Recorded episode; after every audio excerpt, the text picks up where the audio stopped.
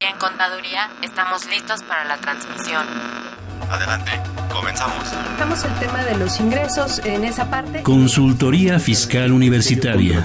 Por el solo hecho de trabajar 20 días, 30 en la federación. Entonces me tengo que remitir al código, al 28 de código. Un programa de Radio UNAM y de la Secretaría de Divulgación y Fomento Editorial de la Facultad de Contaduría y Administración. El albacea pues es, va a ser esa persona que venga a representar al TECUY.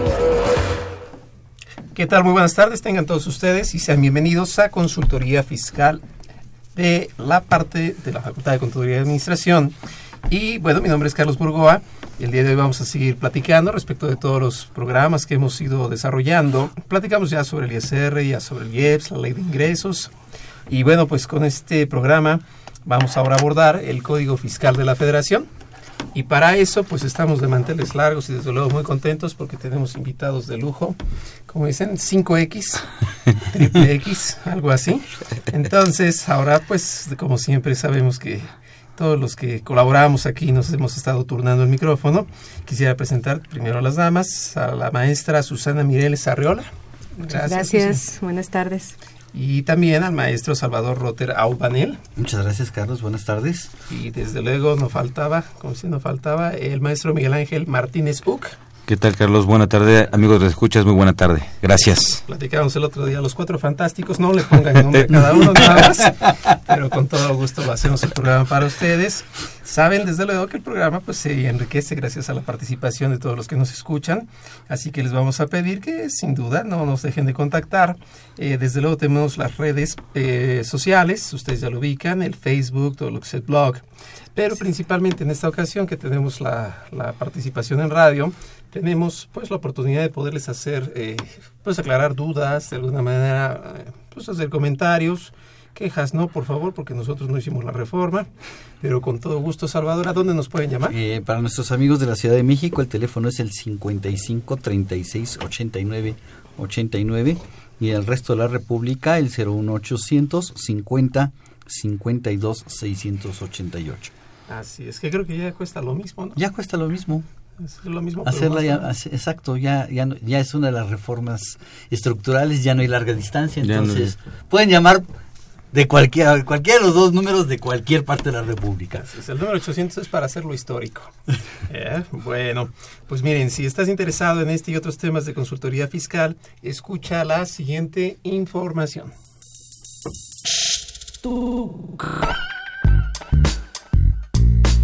Si estás interesado en este y otros temas de consultoría fiscal universitaria, escúchanos ingresando a la página www.radionam.unam.mx. Busca la sección de programación y elige la opción AM. Ubica el programa Consultoría Fiscal Universitaria. Presiona doble clic. Al hacerlo, accedes a nuestro contenido oprimiendo el botón de reproducción. Esta información la podrás escuchar desde tu tablet, iPad, PC o celular.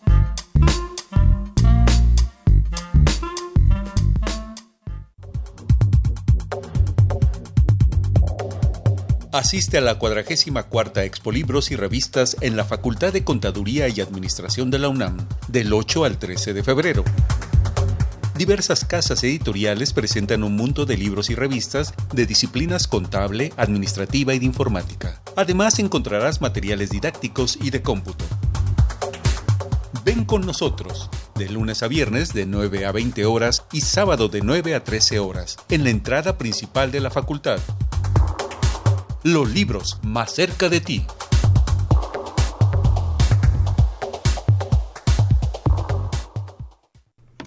Perfecto, pues ya estamos de regreso.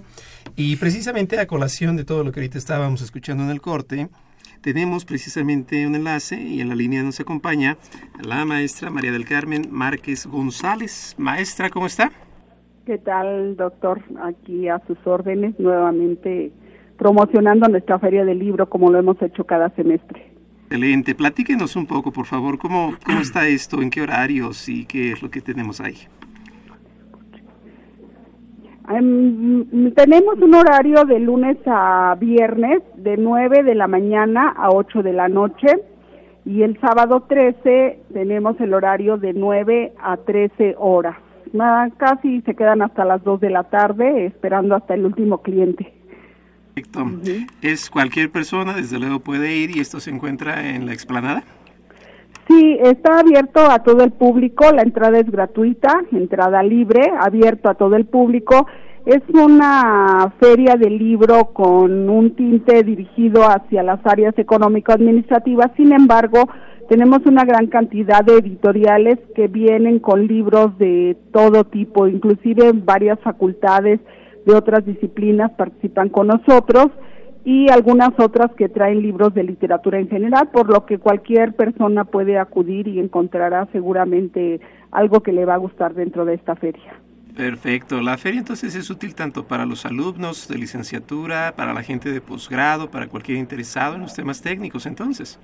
Pues en primera instancia está dirigido a los alumnos de la facultad, tanto de licenciatura como del sistema de universidad abierta, del posgrado, de educación continua, pero como yo le dije, pues no es limitativa porque más bien está abierta a todos los universitarios que quieran allegarse de libros, de cultura, de arte, porque dentro de esta feria pues tenemos un programa cultural que incluye eh, presentaciones de libro, lectura de poesía, presentaciones musicales, entonces pues tenemos un poquito de todo para que esta feria realmente sea un encuentro de arte y cultura para todos los que asistan. Perfecto, entiendo que entonces eh, aquí podemos encontrar a todas las editoriales principales y que de hecho ya es un evento que se repite semestre con semestre, ¿cierto? Eh, los eventos sí, claro, este doctor, tenemos lectura de poesía, tenemos de hecho la inauguración que será el próximo lunes 8 a las 9.30 de la mañana, va a iniciar con la presentación de una saxofonista. Eh, posteriormente, el miércoles tendremos una marimba, eh, también tendremos el martes un dúo de cuerdas, el jueves un ensamble de cuerdas y terminaremos lo musical el viernes con la presentación de un trío huasteco. Además de, como le decía yo, la presentación de libros, estamos ahorita estrenando una novedad editorial que se llama Todo lo que debes saber sobre contabilidad electrónica, que seguramente a los radioescuchas les va a ser de mucho interés. Y esta presentación la vamos a tener el lunes por la tarde a las seis de la tarde en nuestro auditorio este, José Antonio Echenique. Perfecto, va a ser una, una semana interesante. Entonces, de hecho, nosotros estaremos transmitiendo por allá en esa feria. Y bueno, pues sin duda va a ser una sorpresa para todos porque va a ser la primera transmisión radiofónica de consultoría fiscal universitaria desde las instalaciones de la Facultad de Contaduría. Entonces esto lo vamos a tener en el auditorio, maestro Carlos Pérez del Toro, independientemente de todo lo que usted nos platica, ¿verdad, maestra?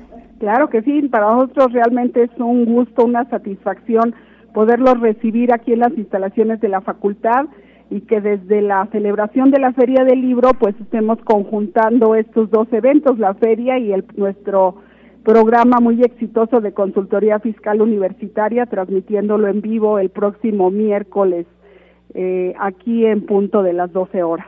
Perfecto. Pues eh, le agradezco mucho, maestra, a todos los que nos escuchan. Eh, estamos entonces ahí atentos para poder estar asistiendo por allá.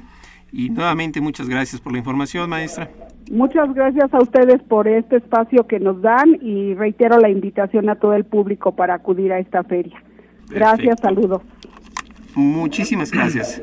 Hasta luego. Hasta luego. Bueno, pues ya lo oyeron, tenemos la feria del libro. Esto para que no nos dejemos de ir. Pocas veces se nos dice que el país lee y cuando lee a veces no lo lee adecuadamente. Entonces, pues tenemos esa posibilidad precisamente para que ustedes no la pierdan. Les repito nuevamente, estamos en vivo eh, no sé, Miguel, si nos pudieras platicar los teléfonos. claro, son los teléfonos que tenemos aquí en cabina, son el 55 36 89 89 y el 01 852 688, donde estaremos con gustosos esperando sus preguntas. Excelente, excelente. Bueno, y vamos a decir preguntas de qué, ¿no? Pues del Código Fiscal. la, reforma al código. La reforma al Código Fiscal. Así es, ya platicamos de la reforma ISR. Entonces, bueno, pues ahora vamos a platicar de la reforma al Código Fiscal de la Federación, que pues es un código, yo lo diría, no tanto abocado a cálculos, no tanto abocado a lo que sería resultados numéricos, sino principalmente por procedimientos y desde luego detalles instrumentales como los comprobantes y muchos de estos aspectos. Creo que uno de los primeros cambios que se avecina y que desde luego pues lo vemos todos los días, es la posibilidad de lo que implicaría una devolución. Hmm. En este tema de las devoluciones, eh, pues le preguntaría primero a Susana, platícanos un poquito, ¿qué, ¿qué pasa ahí con el artículo 22? Que al parecer trae una novedad mínima, pero pues ahí está, ¿no? Ajá. Bueno, se, el plazo para las, el ejercicio de las facultades de comprobación, se crea un nuevo artículo 22D, este, además de que se modifica el artículo 22 del Código Fiscal de la Federación para eh, establecer eh, o eh, clarificar las facultades de comprobación que tiene la autoridad para verificar la, procedencia de la devolución de los saldos a favor. Entonces, en este caso, eh, se habla de que si le, la facultad inicia facultades de comprobación para comprobar la procedencia de una devolución, pues los plazos se van a, que se van a aplicar serían los del 22D y este 22D pues habla de un plazo de 90 días. De hecho, pues esto está ligado a la contabilidad electrónica, porque hasta ahorita lo único que hemos hecho es enviar eh, en algunos contribuyentes, no todos, aquellos cuyos ingresos fueron mayores a 4 millones de pesos, eh, pero lo, lo, único que hemos hecho ha sido, en su caso, enviar la balanza de comprobación, el catálogo de cuentas ligado a un código de a un listado de códigos agrupadores del SAT y hasta ahí. Pero la segunda parte, digamos, de lo que implica la contabilidad por medios electrónicos, pues estaría relacionado precisamente con el ejercicio de las facultades de comprobación entre otros casos este, en materia de devoluciones. ¿no? Y ahí en ese caso, pues implica una serie de pasos a seguir para el registro contable de las transacciones. De hecho, hay un catálogo de transacciones SAT este, con la información que ellos requieren para cada tipo de, de operación a registrar, ¿no? Ajá. Y eso tendría que haberse aplicado para las empresas que tuvieron que haber eh, entregado su contabilidad electrónica desde el año pasado, pues desde el mes de julio de 2015, ¿no? Ya sería obligatorio para estas y para, para 2016 pues no hay excepción, todos los que tengan que llevar contabilidad de lleno tienen que iniciar con el registro contable detallado, eh, pues que se solicita en, eh, de acuerdo al anexo 24 de la resolución miscelánea. Aunque hay algunas excepciones para llevar esa contabilidad, que la re, marca la resolución miscelánea, que son para los del RIF, para las personas físicas por honorarios que tengan ingresos menores a 2 millones y las donatarias con ingresos menores a 2 millones que están obligados a llevar mis cuentas en lugar de la contabilidad electrónica y cualquier otra persona física y asociación religiosa que quiera utilizar mis cuentas también quedaría eximida de esa contabilidad electrónica. Pero para efectos de devoluciones este, me está marcando el 22 efectivamente lo de la eh, contabilidad electrónica para proceder a revisar esa contabilidad. Sí, aquí eh, digo vale la pena también eh, mencionar que hay que tener un tanto más cuidado porque este artículo 22D que viene a establecer el nuevo procedimiento que va a usar la autoridad para verificar la, la, la, la debida procedencia de una devolución de impuestos, pues está, se está refiriendo a las fracciones 2 y 3 del artículo 42 del Código Fiscal de la O sea, Federación. Es una revisión. Entonces va a ser una revisión, ya sea por visita domiciliaria o una, lo que conocemos coloquialmente como la revisión de gabinete, ¿no? Que O se una revisión otra. electrónica. Te va a pedir que le mandes todas tus pólizas, tus cosas, El- ya tiene todos Pero sus- quizás la edición electrónica No, tanto, esa no. Porque es para liquidar esa y aquí dice el 22 de que, que no es para liquidar. Así ¿no? es. Así Que es. no se puede meter a liquidar. Así es. Sí, eh, pero si solo... no mal recuerdo, en, en reglas de miscelánea sí se habla de la facultad de la autoridad de solicitar las pólizas para efectos de devolución. Eh, Sí, o sea, pero es que no una en el... Sí. es la devolu- es que hay dos procedimientos para Claro. los que nos escuchan ahora sí que aguas, como dicen, ojo. Ojo. El primer procedimiento, hay tres formas de la devolución. La devolución te regreso de cuates sin pedir papeles a cambio. Y Eh, digo que estás bien y, y ahí muere. la devolución incondicional, ¿no? Ajá. La devolución un poquito revisada es la de los 20 días. La autoridad pide información 20 días, contribuyente contesta en 20. Si quiero un segundo de 10 y el contribuyente responde en otros 10, total que no me pase de 40 autoridad y devuelvo. Y esta es la excepcional, la sui generis, que ya existía, que de hecho es el motivo por el cual el área de devoluciones y compensaciones pasa de recaudación a auditoría fiscal, Claro. que dice, si queremos auditarte todavía más a fondo, entonces dura, ¿cuántos días primero? Noventa. Dice, 90. Y si nos vamos con tercero, 180. que ya estaba, nada más que aquí ya le ponen el mote. de que- 180, maestro. Exacto, exacto. y al terminar dice, pues entonces será en 10 días la resolución y en 10 días el pago. Pero eso no me exime de que en un momento dado la autoridad me pueda decir, mándame, ya me mandaste tu, con tu, tus balanzas, ya me mandaste tu catálogo. Ya me debiste haber presentado la DIOT. Ahora mándame tus pólizas y tus auxiliares. Ese sería un procedimiento claro. Para la Sí, eh, aplicando la fracción tercera del 42, ¿no? Así es. Tendría que hacerlo así. Eh, pero bueno, hay que, hay- no, no hay que perder de vista que conjuntando esta con demás disposiciones fiscales, si la autoridad descubre algo por otras vías, que esta sería otra vía, bueno, ya después, ya después te ejercerá el 42, fracción 2, pero ya porque conoció hechos nuevos que no conocía y no lo va a hacer a la luz del artículo 22D. Pero se está metiendo, está conociendo más cosas. Yo creo que hay que tener mucho cuidado con eso, este, es a lo mejor opinión y a lo no, mejor. Carlos ahí el tema de, de No, la devolución siempre es complicado, ¿no? Y se va vinculando más a cuestiones de fiscalización. O sea, finalmente esta es una cuestión que va dirigida a fiscalización y se van a enterar de otras cosas nuevas. A lo mejor la, la digo, quiero pensarlo así, la revisión electrónica este, está sustituyendo un poquito las revisiones directas del, del, del, cuaren- del 42 fracción segunda, ¿no? Y Ajá. tercera. Esta, pues es para los que pidan devolución, a ver, deja ver cómo está. Si conozco algo, o- o conozco algo nuevo, te la cambio. Y entonces mm, aplico el 42 otra vez, fracción 2, fracción 3, Y hago pero le la quito, el, más le quito el 22, este, el, el- el 22D, y Ajá. entonces te vuelvo a revisar, aun cuando sea un ejercicio ya revisado, ¿eh? Y eso, Bueno, es fíjate, lo mejor opinión. Eh, por los hechos novedosos, ¿no? El 53. Así es. Como tal, que habla es la referencia, que pudiera ser una complementaria, datos que vengan de terceros, que si se fue a juicio impugnó, y el, bueno, aunque dice objetar la ley, ¿no? Pero impugnó, Ajá. la impugnación este, pues, fuera procedente, pues va otra vez, ¿no, Chaparrito? Porque estás tratando otros temas que no habíamos visto. ¿no? Sí, yo creo que hay que tener mucho cuidado ya con las devoluciones. Digo, también hay que ser, hay que ser honestos. También hay que, bajo el principio de que, bueno, no principio, no el dicho de que la burra no la arisca, sino que pues la hicimos, ¿no? Hoy día, ¿cuántas operaciones siguen haciendo de devoluciones improcedentes, no?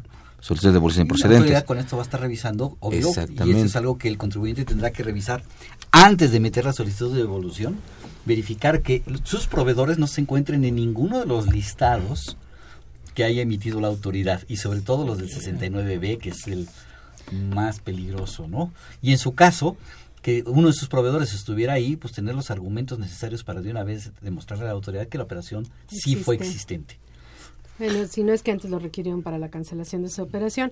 Pero acá, en el caso de las pólizas, este, insisto, bueno, sí está ligado el 22, eh, que es noveno párrafo, y que es el que se reformó, y que es el que nos remite al 22D, que es el nuevo eh, par- eh, artículo en materia de facultades de comprobación para verificar la devolución, la correcta, la procedencia de la devolución. Y ahí la regla miscelánea, pues precisamente hace referencia este, a la entrega de las pólizas, este, bueno, entre otras, de la contabilidad en Así es. general, en la regla 28111, este, en esos supuestos, bajo esos supuestos. Entonces aquí el tema es eh, si la empresa está real- realmente llevando su contabilidad como se supone que debe llevarla, que es otra cosa que tiene que verificar antes de presentar la devolución, porque es probable que le soliciten esa información y aquí hay que recordar que no es única y exclusivamente el agregar el folio UID de la- del comprobante fiscal digital a la partida en la cual se registra una operación, sino que cada vez que se haga un pago o un cobro relacionado con ese comprobante hay que hacer referencia al mismo. Y si y cada vez que se haga un cheque o una transferencia electrónica de fondos, el programa, su programa de contabilidad tiene que estar habilitado para requerirle cierta información. En el caso del cheque, el banco el banco de donde eh, se co- eh, de donde se originó el cheque, el número de cheque y la cuenta de donde sale el dinero. Y si es una transferencia electrónica de fondos, el banco de origen, el banco destino, la cuenta de origen, la cuenta destino, eh, en ambos casos el tipo de moneda. Sugerencia, no pidan devoluciones. El RFC del beneficiario en los dos casos. Y voltea a ver, por favor, el artículo 33 del reglamento de Código Eh. Fiscal de la Federación. Así es. Recuerden que estamos totalmente en vivo. Y Susi, por favor, ¿cuáles Sí, son los, los, números en cabina son 55 36 89 89 y 01 800 50 52 688. Repito, 55 36 89 89 01 800 50 52 688. Perfecto. Aquí hay un punto novedoso que no lo decía con anterioridad. Si el contribuyente tuviera varias solicitudes de devolución, pensemos que alguien contas- constantemente pues en la dinámica del 0% tasa o cosas de ese estilo. Exportación, alimentos. La auditoría, entonces, sui generis, llamámoslo así. que se da por efectos de devolución es por cada solicitud o puede ser conjunta? En materia de impuestos al valor agregado hay que recordar que el im- cada mes es independiente del otro. Los impuestos son definitivos, por lo tanto cada mes tendrá que presentarse una solicitud de devolución correspondiente. Así es. Ahora, si el fisco le audita, ¿le audita todas a la vez? ¿Le- Re- Una sola Una resolución sola. por todas ellas, ¿no? Perfecto. ¿Ustedes qué opinan? Si al final de esto, vimos ya para que alguien lo tengan que auditar, pues me da la impresión que el fisco por ahí tuviera una duda muy grande o quisiera hacer muy exhaustiva la situación. Terminando esto, eh, ¿se consideraría una resolución favorable en caso de que se entregue el saldo solicitado? De aquellas que requiere demanda a través del Tribunal Fiscal. No, no te- o sea, el- la devolución del impuesto no significa que haya una resolución favorable por parte de la autoridad. Porque ya ven que el 22 señalaba, ¿no? Que si no se pide información, este, no lo es. Si se Claro. pide, sí lo es. Así es.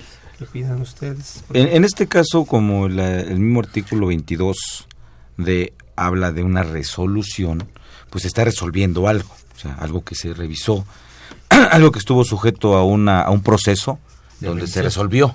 Entonces ya se resolvió algo, entonces sí sería una resolución que podría determinar el debido pues este eh, el- el- la debida procedencia Del de esa pero es devolución. una resolución respecto a la procedencia Entonces de yo la creo, devolución, yo, yo creo que sí. Eh, a lo mejor el problema sería cuando se les va el término, que dice el- el- el- la disposición que si se va el término, se te entenderá que tiene que, que, este, que, que- que hacer la devolución, como una especie de afirmativa ficta, ¿no? Ah, ok. Es decir, si me devuelven sin haberme pedido documentos de buena fe, vamos a pensarlo así, que nadie tiene buena, buena fe en esta vida, ¿no? Pero la Bueno, nuestro derecho se basa en la buena fe. Claro. ¿no? documento. Ahí la, se queda. La determinación de las contribuciones, Claro. la parte A ver, de la todo esto es de buena fe, ¿eh? Bueno, Toda el la reforma artículo- fiscal es de buena fe. El Sí. artículo 21 de la Ley Federal de los Derechos del Contribuyente dice que el contribuyente obra Ajá, de buena claro. fe en reciprocidad si la autoridad revisa, bueno, no revisa, perdón, yo le entrego mi solicitud y mire que llegue el dinero, el día de mañana me lo puede cobrar con el procedimiento de ejecución. No obstante, si me pidió documentos en los 20, 20 días o en una auditoría de este tipo, entonces tendría que ir al Tribunal Fiscal a demandar su resolución. Es decir, no sé si coinciden conmigo, dentro de lo engorroso que pudiera ser una auditoría, porque en extremo duda, no quizás se pone de alguna manera, se cuestiona el saldo a favor. Lo bueno es que si me lo entregan, no me lo quitan tan fácil. O sea, tendrían que ir a, a la nulidad. Sí, de, de hecho, el, el, este, el, el tribunal, bueno, así como lo comentas, la autoridad tendría que ir al juicio de lesividad. Así es, así No es. había otra forma de, de, de hacer, de dejar sin efecto una resolución, ¿no? El que da y quita. Nos está examinando. No. Sí, Ya me está haciendo cuenta. examen profesional Sí. a los Y no, yo te- ¿Qué le vamos a hacer? La- Y ahorita que caigamos en el sí, ahorita que caigamos en el facta va a decir, me estoy desqui- te está desquitando. ¿Cuál desquitando? Al terminar eso, al terminar, de- al terminar este programa va a pasar calificación. Ahorita lo voy afuera. a la Ahí les va. facultad. para, para pasarles lista.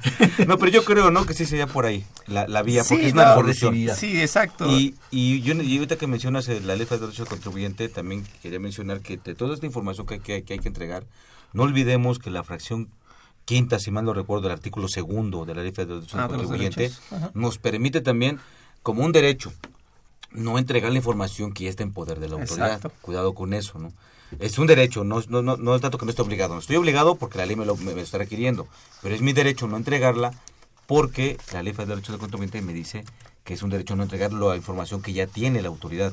No sé si me doy a entender. Sí, sí, sí. No es lo mismo decir, no, no estoy obligado, no. Si estás obligado.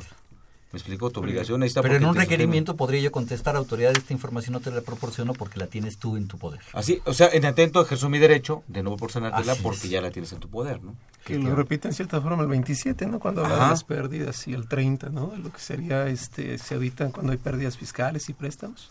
Sí, sí. Pues bueno, nada más exacto no caer en duplicidades. Y ya llegaron las preguntas para que fíjense cómo está esto ya, ya, qué bueno que llegaron. Roberto Hernández nos pregunta, arrendamiento que cobra IVA, ¿están exentos de la contabilidad electrónica? Es persona física con ingreso de 100 mil. Pues con la ley del la ley del IVA lo obliga, pero puede optar en términos de la regla 2815, creo que es. Por ahí. Este, por ahí. Ajá. La que se llama Mis Cuentas. Eh, puede optar por eh, llevar el programa Mis Cuentas. Eh, no es tanto que no que esté 2816. liberado. Ajá, no es tanto que lo exima la, la disposición, sino que básicamente le permiten hacerlo a través de Mis Cuentas. Y, y volvemos al mismo la misma inquietud que hemos tenido con todos los, eh, de todos los programas, que la gente dice, bueno, ¿y cómo, cómo ejerzo? La opción es la 2815 en combinación con la, La 2816 y, en, eh, y con otra también que, que habla de, de con eso ya cumples con todo, ¿no? Pero bueno, ahí el problema es cómo se ejerce la tema. Digo, hay gente que dice, no, pues yo ahí este facturo o, a lo mejor ahí capturo eh, nada más mis da- los datos de los comprobantes eh, que emití en el mes y ya con eso ejerzo la opción. Sí, nada más que el problema es que la regla establece que el programa va a jalar, permítame la expresión, automáticamente los FDIs emitidos y recibidos y si más adelante lo modifican para que funcione como dicen que debe funcionar Porque toda ahorita la- no está porque ahorita no está jalando esa información entonces el problema es que toda la información se va a duplicar entonces en realidad el problema es que el las reglas dicen que el sistema debe hacer una cosa y por otro lado la reali- realidad la es- otra y que no hay una forma eh, real, fácil de, de- de- de decirle que optan por ese, eso- ese mecanismo de contabilidad electrónica. ¿no? Y que se supone que debería de calcular mis cuentas la deducción ciega si es que opté por ella en arrendamiento para nuestro amigo. Igual Samuel Burial dice, persona física con ingresos menores a 2 millones empresarial, también arrendamiento. Dividendos e intereses, sumado es mayor a 4 millones. Puede utilizar sus cuentas para no llevar... Cuentas teóricamente ya es contabilidad electrónica, ¿no? Este, pues sí, sí puede. Sí, porque, porque la miscelánea me da la opción para todas las personas físicas, el 285 y Ujú. 286, efectivamente. Perfecto. 2815 y 2816 por si lo buscan porque si no, no lo van a encontrar. No, sí, sí, exacto. A ver, Gustavo Díaz nos dice, era persona física con actividad empresarial. Por sus operaciones lo pasaron al régimen de incorporación, pero al realizar sus declaraciones no le permite hacerlo. Le indica que debe hacerlo con las herramientas para personas físicas con actividad empresarial. Como si los del RIF no fueran actividad empresarial. Sí. Pues no, que es que acuda, que haga un caso de aclaración este, y que eh, por vía internet, eso sería lo más. través de mi portal? A través de mi portal, que realice un caso de aclaración, que dé delta un caso de aclaración, que explique toda esta situación, a ver qué le responde la autoridad en ese Así caso. es. No que, que no hable a Infosat, que haga lo que le está diciendo la maestra Susana, Así porque es. Eh, cuando le respondan va a tener un documento que demuestre cuál fue la respuesta. Infosat no voy a poder demostrar lo que me O dijeron. una queja, que sería la otra, ¿no? O una queja. También ahí creo que les hacen más caso. Así es. Él mismo dice, desde septiembre contrató a un empleado. ¿Cómo puede descargar sus recibos de nómina? Pues los tiene que capturar, no descargar. ¿El, el empleado se Sí. refiere? El empleado tendría, necesitaría el empleado tener una contraseña para poderlo hacer, para poder entrar a, a, eh, comprobantes fiscales en trámites en el portal del SAT para poderlos descargar. Pero no es, obliga eh, eh, no es obligación del empleado descargarlo, más bien es obligación mía como patrón proporcionárselos, ya sea los XML en un, arch- en, un, en un disco o la representación impresa que contenga por lo menos el RFC del patrón, el RFC del trabajador, nombre del trabajador y no más recuerdo ingresos y deducciones, ¿no? Ingresos y retenciones. demanda? No, pero es importante lo que dice Salvador Claro. porque si Gustavo ahorita nos escucha, ojo con el 83 fracción séptima del Código Fiscal porque también es multa no poner a disposición los comprobantes. La Bueno, resolución miscelánea, perdón Ujú. que te haya interrumpido, eh, me da la posibilidad de entregarlos en forma semestral. Bueno, ya que están en esto de la nómina, no olvidar y no recomendarles a nuestros radioescuchas, porque digo, es un tema muy recurrente, que revisen el apartado de preguntas y respuestas de la nómina que tiene el SAT. Es un documento que tiene el SAT publicado en su página de internet, porque según ese documento, el SAT eh, tiene como criterio, eh, está ahí plasmado en la pregunta 2021, tiene como criterio que las cuotas patronales al IMSS se deben considerar como eh, percepciones de los trabajadores. Entonces yo les pregunto cuántos de ustedes lo hacen así y cuántos programas de nómina están habilitados para hacerlo, porque el, el tema de esto fue que los desarrolladores de software, que fueron los que tuvieron la información para hacer todo esto antes que todos nosotros, eh, estuvieron pidiendo que aclararan esos campos, este, algunos campos de percepciones y deducciones que venían en el catálogo del SAT, Y esta aclaración pues se publicó en vía página de internet en los últimos días de marzo de 2014, cuando la nómina empezaba en abril de 2014. Ajá. Entonces, 2014, ¿verdad? Sí. Entonces el tema es que pues muchos programas no se modificaron, no se adecuaron. Y a la fecha no lo han y al- hecho. eh, mucho- y a la fecha muchos no lo han hecho y el problema es que pues no estamos emitiendo el CFDI de la, anonim- de la nómina acorde al criterio de la autoridad en varios conceptos, préstamos a trabajadores, que también deben ser percepciones, que eso sí tienen fundamento en ley de ISR, las cuotas patronales del IMSS, las, eh, la individualización de las primas de seguros de vida y de gastos médicos de los trabajadores, etcétera. Entonces, es todo un tema en realidad en ese en ese punto que la verdad yo creo que muchos de los recibos de nómina no se están haciendo acorde al criterio de la autoridad, que también habría que aclarar cuál es el fundamento legal que la autoridad está aplicando para que esos conceptos vayan en el recibo de la nómina, porque curiosamente eh, las aportaciones al Infonavit no van, nada más lo de las cuotas patronales al IMSS, ¿no? Así es. Y desde que nos queda claro que es recibo de nómina, ¿no? Así es. Y, y bueno, siguiendo con esta línea, Mónica López tiene otra pregunta y nos dice, si una persona física que trabaja por honorarios, ¿hasta cuándo debe utilizar sus facturas? Tampoco Si raro, trabaja ¿no? por honorarios, sus facturas, pues eh, ya no hay unas facturas impresas, eh, si- eh, suponiendo que se refiere a eso. Eh, las facturas se hacen a través de un solo comprobante fiscal digital por internet, que puede ser a través de la página del SAT, a través de mi portal, a, mejor- través de mis cuentas, perdón, eh, o bien contratando un O la herramienta prestador. gratuita del SAT, ¿no? O la Ajá. herramienta gratuita del Sí, SAT. sí, sí, si fuese el caso que es una persona que estuvo por honorarios y lo dejó de hacer y se quedó con recibos y tienen una vigencia antes los recibos y se está se está reactivando, pues esos recibos ya no sirven y tiene que ser lo que se comentó en este- hace un momento. Porque fíjense que aquí hay otra que yo creo que viene de la mano. Berta Muñoz dice, persona física, honorarios profesionales. Si realiza sus facturas a través de la herramienta de facturación gratuita, debe presentar su declaración a través de la herramienta Mis Cuentas o ya se, o ya se da por presentada la obligación. No, bueno, las declaraciones son independientes a la contabilidad y mis cuentas es únicamente para la contabilidad. Ok. Bueno, pues vamos a ir rápidamente a una pausa. Vamos a ir en balance con la maestra Marta Valle y regresamos brevemente.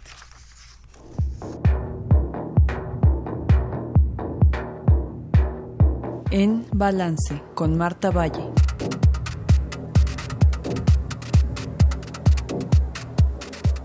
En una cápsula financiera de finales del 2015, nos hacíamos la pregunta sobre si aumentarían o disminuirían 2016.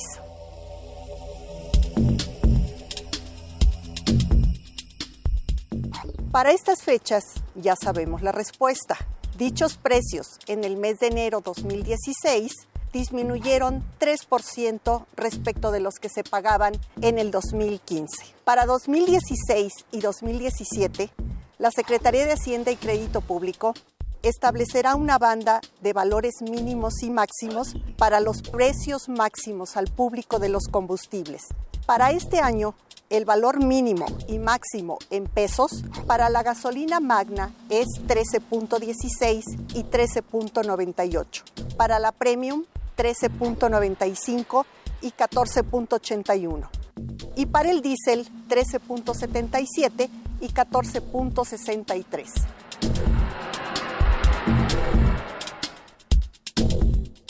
También determinará precios máximos de los combustibles, que se componen del promedio simple de cotizaciones medias mensuales en la costa del Golfo de los Estados Unidos, más el margen de comercialización, fletes, transportes, mermas, ajustes de calidad y costos de manejo, así como de impuestos correspondientes.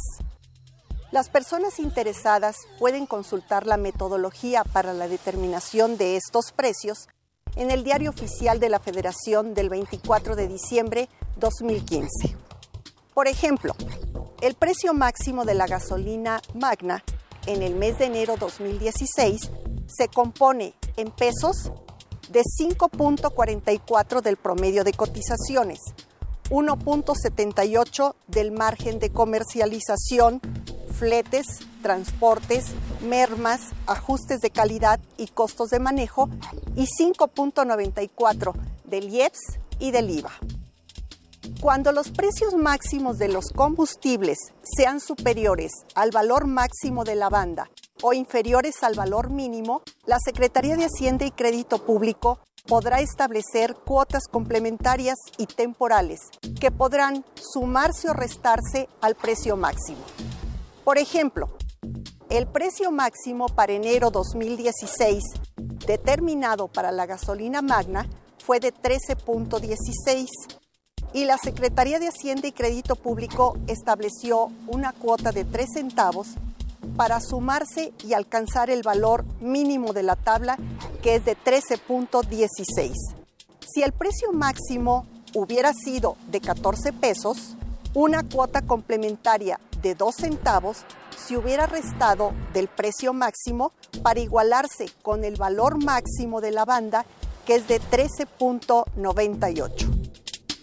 En conclusión, los consumidores de combustibles pagarán en México durante 2016 y 2017 los valores mínimos o máximos de la banda, independientemente de que los precios máximos de dichos combustibles puedan aumentar o disminuir por arriba o por debajo de esos valores.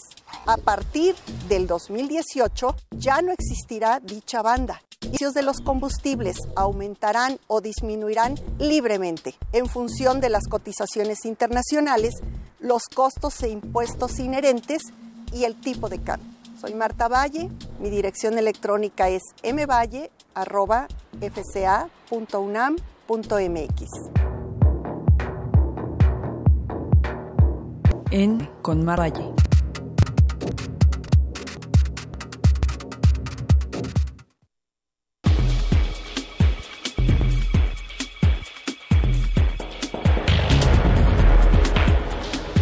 En el número 635, la revista Consultorio Fiscal presenta interesantes artículos de corte jurídico, laboral, contable financiero y fiscal.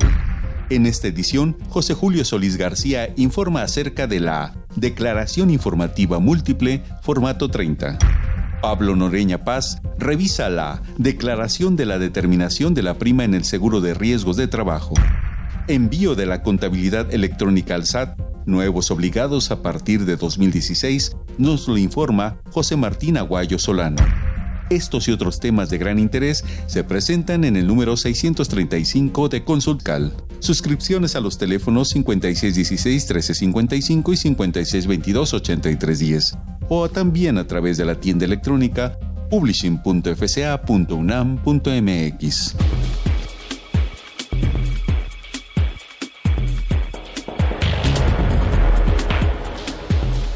Ok, pues estamos de regreso. Como ustedes ya habrán escuchado, tenemos la revista Consultorio Fiscal y en esta ocasión el número 635 vamos a obsequiar 15 revistas a las primeras 15 personas que nos llamen y nos dejen una pregunta como hemos estado haciendo anteriormente. Y de la pregunta antes del corte, nos decían mención que se referían a las facturas 2014, ¿verdad? Las impresas. Las impresas, así es. Entonces, hay que, pues, ¿qué referencia? Esas facturas impresas tuvieron vigencia una de dos o hasta marzo de, del 2014 o hasta la fecha en que caducaron. ¿Sí? Si la señora tenía lo que ocurriera primero. Así es. O sea que ahorita... Ahorita es FDI. Aunque hay que recordar que, regresando a lo del tema de, las transacciones, tú puedes estar, tu empresa, por ejemplo, o persona física que deduce, puedes estar pagando hoy una factura del 2000 14, de las de papel. Entonces eso no te libera de que en la póliza no le pongas el folio. Del, en este caso te, tienes que registrar otro tipo de comprobante que es otra de las instrucciones que creó el SAT para el registro contable electrónico, ¿no? Así es. Muy bien. Y en los comprobantes fiscales hubo un pequeño cambio, ¿no? Que por ahí este la posibilidad de trasladar el jet, pero solamente cuando el, el, adquirente me lo pida y demuestre que es a su vez el contribuyente de este impuesto. Y fíjate que estuvimos hablando de lo que es la contabilidad, pues bueno, eh, tema relacionado, la reforma del artículo 81 y 82 del Código Fiscal de la Federación, que tiene que ver con el establecimiento de las multas. ¿no? Por fin ya hay multas, ¿no? Ya hay multas. lo que tanto queríamos ya llegó. Exacto, lo que tanto Ya se hay- criticó, ¿no? Así es, ya, ya, ya hay una multa que va de 5 a 15 mil pesos. ¿no? Bueno, otro tema en comprobantes que a lo mejor no es tanto que se haya publicado así en el diario oficial o lo, que quieran, es el, el caso del comprobante de retenciones. Eh, De hecho, hoy por hoy tenemos dos comprobantes ya fiscales digitales, que sería el CFDI tradicional y el, eh, la constancia de retenciones. Entonces, todavía para 2015, vía resolución miscelánea, se permitió utilizar los anexos del DIM, que se presenta por última vez el 15 de febrero. Todavía, eh, respecto a 2015, se permite utilizar los anexos del DIM como constancias de retenciones. Entonces, las empresas o personas que retuvieron y no utilizaron la constancia de, de retenciones electrónicas, pues no hay problema. Para 2015 no hay problema. Para 2016 y ahora sí tienen que forzosamente utilizar el CFDI de retenciones, de, de- que es otro tipo de, de- de comprobante fiscal distinto del CFDI tradicional. Hoy tenemos esos dos CFDIs porque es un nuevo esquema. Y en este CFDI de retenciones, eh, pues es particularmente importante en el caso, por ejemplo, de los dividendos porque si en dividendos no obtienes tu constancia de retenciones, no puedes acreditar el ISR pagado por la persona moral. Aquí hay que eh, recordar que este CFDI de retenciones pues ya está aplicando desde el año pasado, pero pues vamos, con lo de la regla de miscelánea no se hace obligatorio, se hace necesario a partir de este año. Claro que también existe la posibilidad, vía resolución miscelánea, de anualizar en un solo comprobante todas las operaciones y esto tendría que hacerse en enero del 2017. Pero vamos, tienen que ver ya la forma de utilizar el CFDI de retenciones para algunos casos, no para todos, porque también hay que recordar que está la regla 2754 de la miscelánea, que establece que cuando haya un CFDI, ese- el, el que recibe el ingreso emite un CFDI en el que consta la información de las retenciones.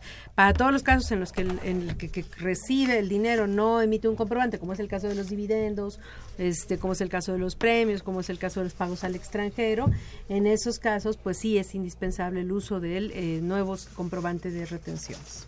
Y, ajá, sí. Muy bien. Y luego salió un artículo bastante raro, platicábamos en programas anteriores, un poco en cortes, que pues pareciera más bien de resolución miscelánea, pero cayó al Código Fiscal, que es lo relacionado con lo que le da forma al FATCA y al convenio, bueno, al modelo estándar de la OCDE. Este, ahí, pues, ¿cómo lo ven ustedes? Pues es el 32 bis, ¿no? 32 babies. Eh, pues bueno, las tendencias van para allá para dar todo lo que son la, la- la- el, el dar la información, sobre todo la información de los bancos. No es un artículo que va dirigido al sistema financiero, en donde se van a dar la, la, la- la información cuando se tengan este eh, cuentas de residencia en, en- en- Estados Unidos primordialmente. Para- En México, ¿no? Porque esto viene de la cuestión, como bien comenta, del OCDE y lo que se vincula con el FATCA. Y es el FATCA que, pues bueno, no es nuevo y pues, tienen que ir ajustándose nuestras disposiciones para, para ello, ¿no? Claro, es el compromiso que se había hecho, Así es. pero bueno, subirlo al código. Para nuestros amigos Pero sí, radioescuchas. es casi regla miscelánea. Así es, casi regla miscelánea. Se les dice en el Sí, formato y sí, eh, sí, todo. entra a mi portal, le da Así clic, es, así casi, es. casi. Pero eh, quiero aclarar para nuestros amigos radioescuchas que ¿Qué es eh, el FATCA? qué es el FATCA, porque es un término muy técnico que los cuatro que estamos aquí pues lo conocemos.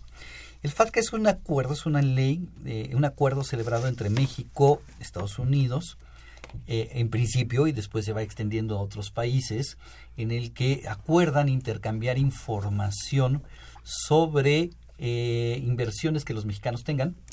Obviamente los extranjeros eh, americanos que tengan inversiones en México también los vamos, México se los va a reportar a Estados Unidos para que Estados Unidos los fiscalice.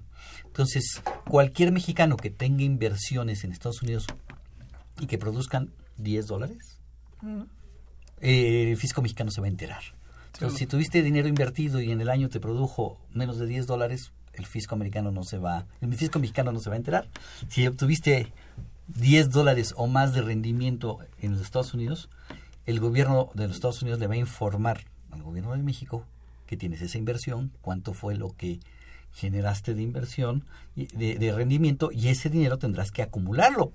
Eh, eh, ojo, el dinero que acumular no es nuevo, ¿eh? Ya existía en la ley Siempre, desde muchos de años, siempre, de ¿no? De toda la vida, ¿sí? Y puedo acreditar el impuesto que me hayan retenido en el extranjero contra el impuesto que pagué Que en causa México, en que se causa en México.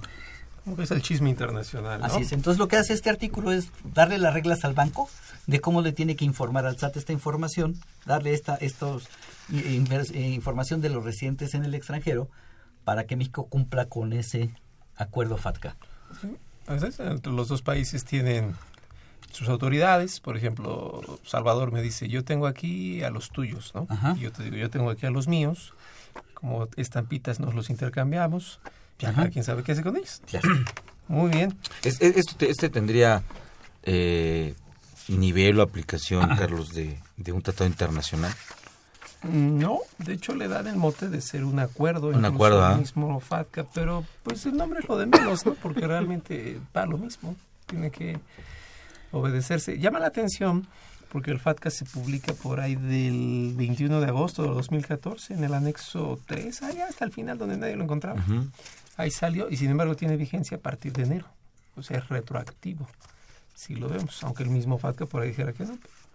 Pues, ah, ¿cómo es información? Pues, Yo creo que de alguna forma es este el tema de ponerlo en el código, porque lo están celebrando entre países, ¿no?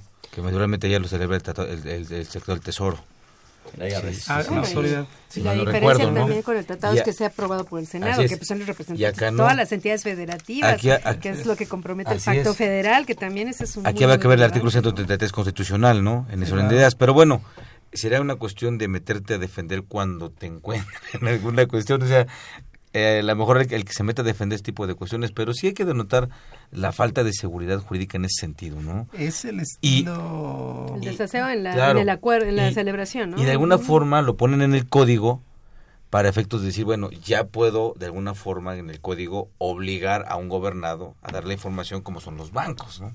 Más bien pareciera Sí me explicó, porque si nada más te fuera por el tratado del banco diría, bueno, pues eso lo firmaste tú, no, no, no, no, me obliga a mí, ¿no? A mí, pero ya está en código. Sí, pero, al ponerlo en código ya está la obligación hacia el sistema financiero. Bueno, más bien pasaron dos cosas, creo yo.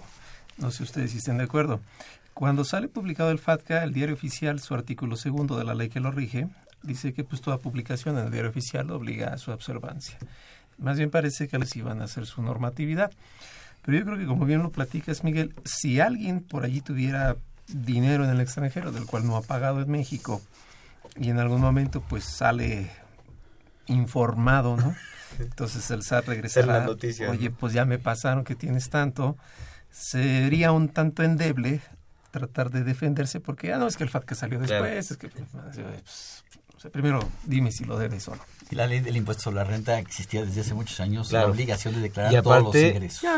aparte la vinculación de esto, de ese recurso, con la repartición de capitales que pudiera caer por allá, o el tema de, la proceso del, recurso por la famosa ley antilavado, la mal llamada ley antilavado. O sea, estamos rodeados, ¿no?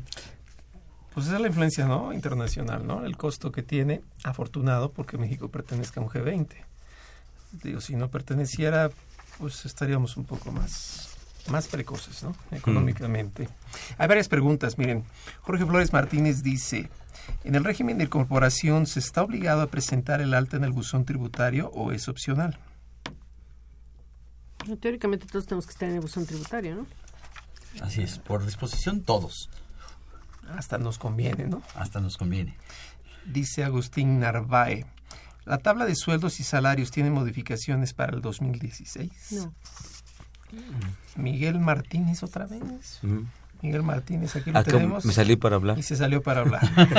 y dice, en la resolución miscelánea fiscal para 2016, ¿sigue vigente la regla de poder pagar al trabajador en efectivo hasta por dos mil pesos o ya debe pagarse con cheque o tarjeta o transferencia electrónica? Bueno, en la miscelánea ya no está la regla, efectivamente. Eso desapareció, pero no porque haya desaparecido la disposición y creo que hay una confusión ahí que se generó en, por medios masivos de comunicación porque eh, esa disposición que estaba en miscelánea ya se pasó al artículo 43 del reglamento de la ley del impuesto sobre la renta, lo cual implica mayor seguridad jurídica, mayor estabilidad, ajá, mayor permanencia. Entonces no desapareció, todavía se puede pagar en efectivo, la condición es emitir el CFDI de nómina, simple y sencillamente ya no está en miscelánea, ahora está en el artículo 43 del reglamento de ISR. Perfecto. Luis Antonio Tercero Hernández nos dice, persona física con arrendamiento de inmuebles, ¿puede cambiarse al régimen de incorporación? ¿Podría presentar sus declaraciones bimestrales? ¿El SAT permite este cambio? Pues Y, teóricamente no, no. porque no es un régimen que le corresponda. Así es, el régimen de incorporación fiscal está hecho para actividades empresariales y prestación de servicios. El arrendamiento no entra No en el régimen de incorporación fiscal. Es un acto De distinto. naturaleza civil. Aparte Ajá. tienen sus regímenes específicos, Así ¿no? es. No, este, la actividad, a menos que sea un arrendamiento de bienes muebles, pudiera ser, pero bienes inmuebles definitivamente no. Algo que a mí me ha servido, digo, pues ustedes me dirán si, si coinciden o no, y lo invito a quien nos está escuchando. Si tomamos como referencia al IVA, que son cuatro las actividades, prestación de servicios, enajenación, arrendamiento, vamos a abreviarlo así, y la importación. De esas cuatro, eh, pues solamente son dos las que son referencia del RIF, ¿no? Que incluso son las mismas que quedan en el 69B.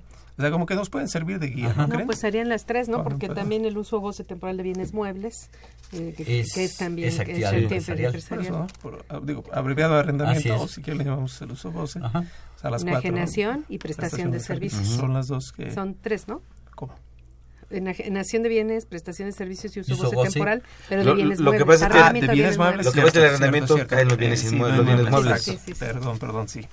María del Carmen Parral Flores. Es abogado. Declaratorias Uno, dos, para efectos de devolución. ¿Aún se utilizan? Otra vez. Otra vez, perdón, porque Las- nos quedamos con el de. Declaratorias para efectos de devolución. ¿Aún se Las utilizan? declaratorias de IVA, no, ya no. ya no existen. No. Judith Velázquez, no se realizó la devolución automática de ISR en declaración anual. En la nueva reforma podrá solicitarla o ya no es posible. Sí, lo puedes solicitar a través del formato electrónico de devoluciones que está disponible a través de mi portal. Ahí puedes solicitar su devolución, nada más tiene que utilizar su firma electrónica. Así es. Ok. A ver, dos cambios eh, principales, ya estamos casi llegando al final, pero se ajusta brevemente lo que sería la revisión electrónica, como que se aclara solamente que no hay preliquidación automática, sino lo que sí es de inmediato, es resolución provisional. Y si en dado momento se sugiere una cantidad a pagar, viene entonces la preliquidación. ¿Cómo, cómo, cómo podríamos decirle a la gente qué es la preliquidación entonces? ¿Cómo, cómo la imaginamos realmente? Porque no existe. Sería una mera estimación en base a, le- a- a lo que le a la información que tuviera la, la autoridad por todo esto que estamos hablando, que hay que mandar electrónicamente, todo, toda la información que hay que ver. Entonces la autoridad se va a llegar de, de esa información. Digo, veamos que la declaración anual ya viene prellenada, ¿no? Entonces la autoridad tiene información. Entonces de ahí, pues bajo los análisis que ellos hagan, pueden llegar a concluir que puede haber un, un- un crédito fiscal a cargo de, de- de un contribuyente y se lo van a hacer saber. Este contribuyente tiene opción de qué? De aceptarlo, aclararlo, ¿sí? Y después ya ver la forma de en su caso defenderlo, ¿no? En el, en- eh, el, el tema es que también si, la, si el contribuyente decide que sí aceptar lo que la autoridad le está preliquidando, se convertiría en un acto definitivo, habría definitividad. Lo Este, consciente.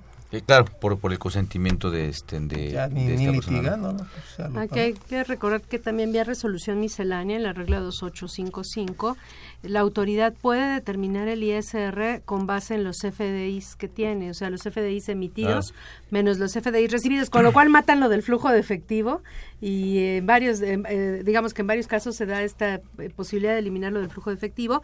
Eh, la autoridad emite las, las invitaciones Ajá. este y pues le va a enviar esta pues puede ser eso precisamente a través de un tipo de- de ¿Cuál, cuál es la regla? Declaración. 2855. 28555 podría ser utilizada para el artículo 41 del Código Fiscal.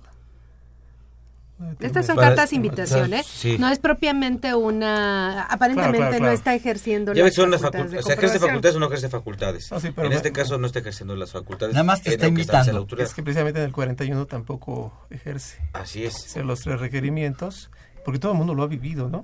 Persona física principalmente. Pero hay que atender esas invitaciones. Ah, no, sí. Que Las Esas las invitaciones. es atenderlas, ¿eh? Porque hay que, recordar que el Código Fiscal de la Federación dice que las invitaciones son previo para que la autoridad haga programaciones de auditoría. De hecho, lo dice al final. Al final lo Entonces, dice el así documento. es. Cuando la autoridad me mande una de estas liquidaciones que diga, oye, yo, fíjate que tú expediste 100 mil pesos en recibos que tú expediste de ingresos. Pero, y, que y iba- tienes 80 mil de, com- de comprobantes que, que, tú, que tú recibiste. No sé si los cobraste o los pagaste, pero en, en, en, en teoría tienes una utilidad de 20 y tú me declaraste una utilidad de 10. Ahora, es una invitación y de hecho la regla clara que el contribuyente se autodetermina. Porque Ajá. dice, se entenderá que el contribuyente se autodetermina el ISR remitido al presentar el pago de la propuesta más tarde en la vigencia que indique la carta de invitación. Entonces, pues digo que realmente en este caso es, es como si el contribuyente te invito a que hagas este pago, este, Pero a lo que yo y iba es tú que lo haces, ¿no? normalmente en ese tipo de actos de autoridad nada más se fijan en los ingresos. No obstante, para lo que está leyendo ahorita Susana, son ingresos y un tanto Déjame darte mi puede- interpretación, a lo mejor es, es O incorrecta. sea, y ¿lo restringimos o lo abrimos, en pocas palabras? Yo entiendo en esta disposición que la autoridad lo va a hacer cuando tú no hayas presentado tu declaración. Debiste haberla presentado el día 17, por poner una cifra. Yo, autoridad, hoy día 25, ya sé cuáles fueron los ingresos, los comprobantes que emitiste y los que recibiste. No has efectuado el pago, entonces te mando esta propuesta. Tú decides si la aceptas. Exacto, en el caso de que tienen los dos. Así es. Pero está obligado siempre a tomar los dos, lo que sube y Claro. lo que resta. Sí, lo que sube y lo la que resta. práctica el 41 no lo da No lo hace. No. Eh, Dicen, ¿cómo dice Luis Raúl? Que es medio dálmata eso. medio manchado, ¿no? Así es. Bueno, ya más por último, bueno, hay- hay- hay- desde luego podríamos seguir platicándolo. El 127 del Código Fiscal establece un punto un tanto esencial que incluso roza con lo que pudiera ser, por ejemplo, el embargo de las cuentas bancarias, eh, um, que se suma como una excepción para dentro de lo que sería un procedimiento de ejecución no esperar hasta la convocatoria de remate, Ajá. sino que es la excepción que inmediatamente me otorga los 10 días para impugnar. Con esto, ustedes no sé qué opinen, quiere decir que si en algún momento se me llegase a embargar como contribuyente una cuenta bancaria, ¿ya no puedo ir al amparo entonces? Tendría que acudir directamente aquí al recurso, ¿no? Pues este, básicamente es la finalidad que están, este, que están buscando, ¿no? El, eh, no olvidemos que ha sido productivo para la autoridad el tema de poder embargar las cuentas, porque bueno, ya tiene, aparte de que mete en un problema al, al contribuyente, lo obliga a atender cualquier situación, que también lo ha hecho de forma este, excesiva, ¿no? En- hay muchos casos donde también sin razón este, el tema de, el embargo de las cuentas o la cancelación de los certificados. Se meten problemas a las empresas cuando de veras yo visto eh, de, de los casos que nos han hecho- que nos han confiado el, el más del 50% más del 50% no tiene razón la autoridad simplemente y aparte es otra vez los sistemas funcionan no funcionan porque es que el sistema no no lo registró además- es que el sistema y siempre el tema es el sistema no Y además embargan la cuenta y se tardan a veces hasta seis meses o un año en, de- en notificar que no procedía el embargo. Fíjate, hasta cierto punto, Carlos, pues, a tu mejor opinión, estaría bien. Nada más que también habría de ver o- un- un- un- un- una, una, contra, una contradisposición que diga, oye, si vienes y lo aclaras rápido aquí, te la voy a destrabar en este momento, ¿no? Porque también, digo, para los que están bien y, y, y- y les embargan las cuentas y no, tiene- y, y no tienen ningún problema, que también hay esas disposiciones, ¿no? Cuando va a. Qué barbaridad. Bueno, pues ya hemos llegado al final. Recuerden que mañana esto lo vamos a poder también platicar en Mirador Universitario. Y pues de momento no me queda nada más que agradecerles a los tres. Desde luego la, la, la, la visita por acá, Susana, Gracias. eh, Salvador. Gracias. Miguel. A tus órdenes, Carlos, gracias. Y pues los invitamos a que nos sintonicen la siguiente semana. Se va a seguir platicando sobre la Declaración Anual de Personas Morales con fines no lucrativos. Esta fue una producción de Radio UNAM. En los controles técnicos estuvo Socorro Montes. En la producción por parte de la Secretaría de Divulgación y Fomento Editorial de la Facultad de Contaduría y Administración, Nezahualcóyotl Jaras, Celeste Rojas, Fernanda Martínez y Alma Villegas. La Facultad de Contaduría y Administración agradece a los conductores e invitados de este programa, quienes participan de forma honoraria.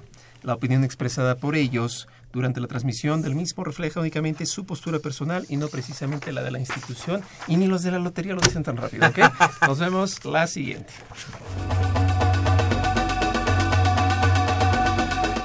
Consultoría Fiscal Universitaria.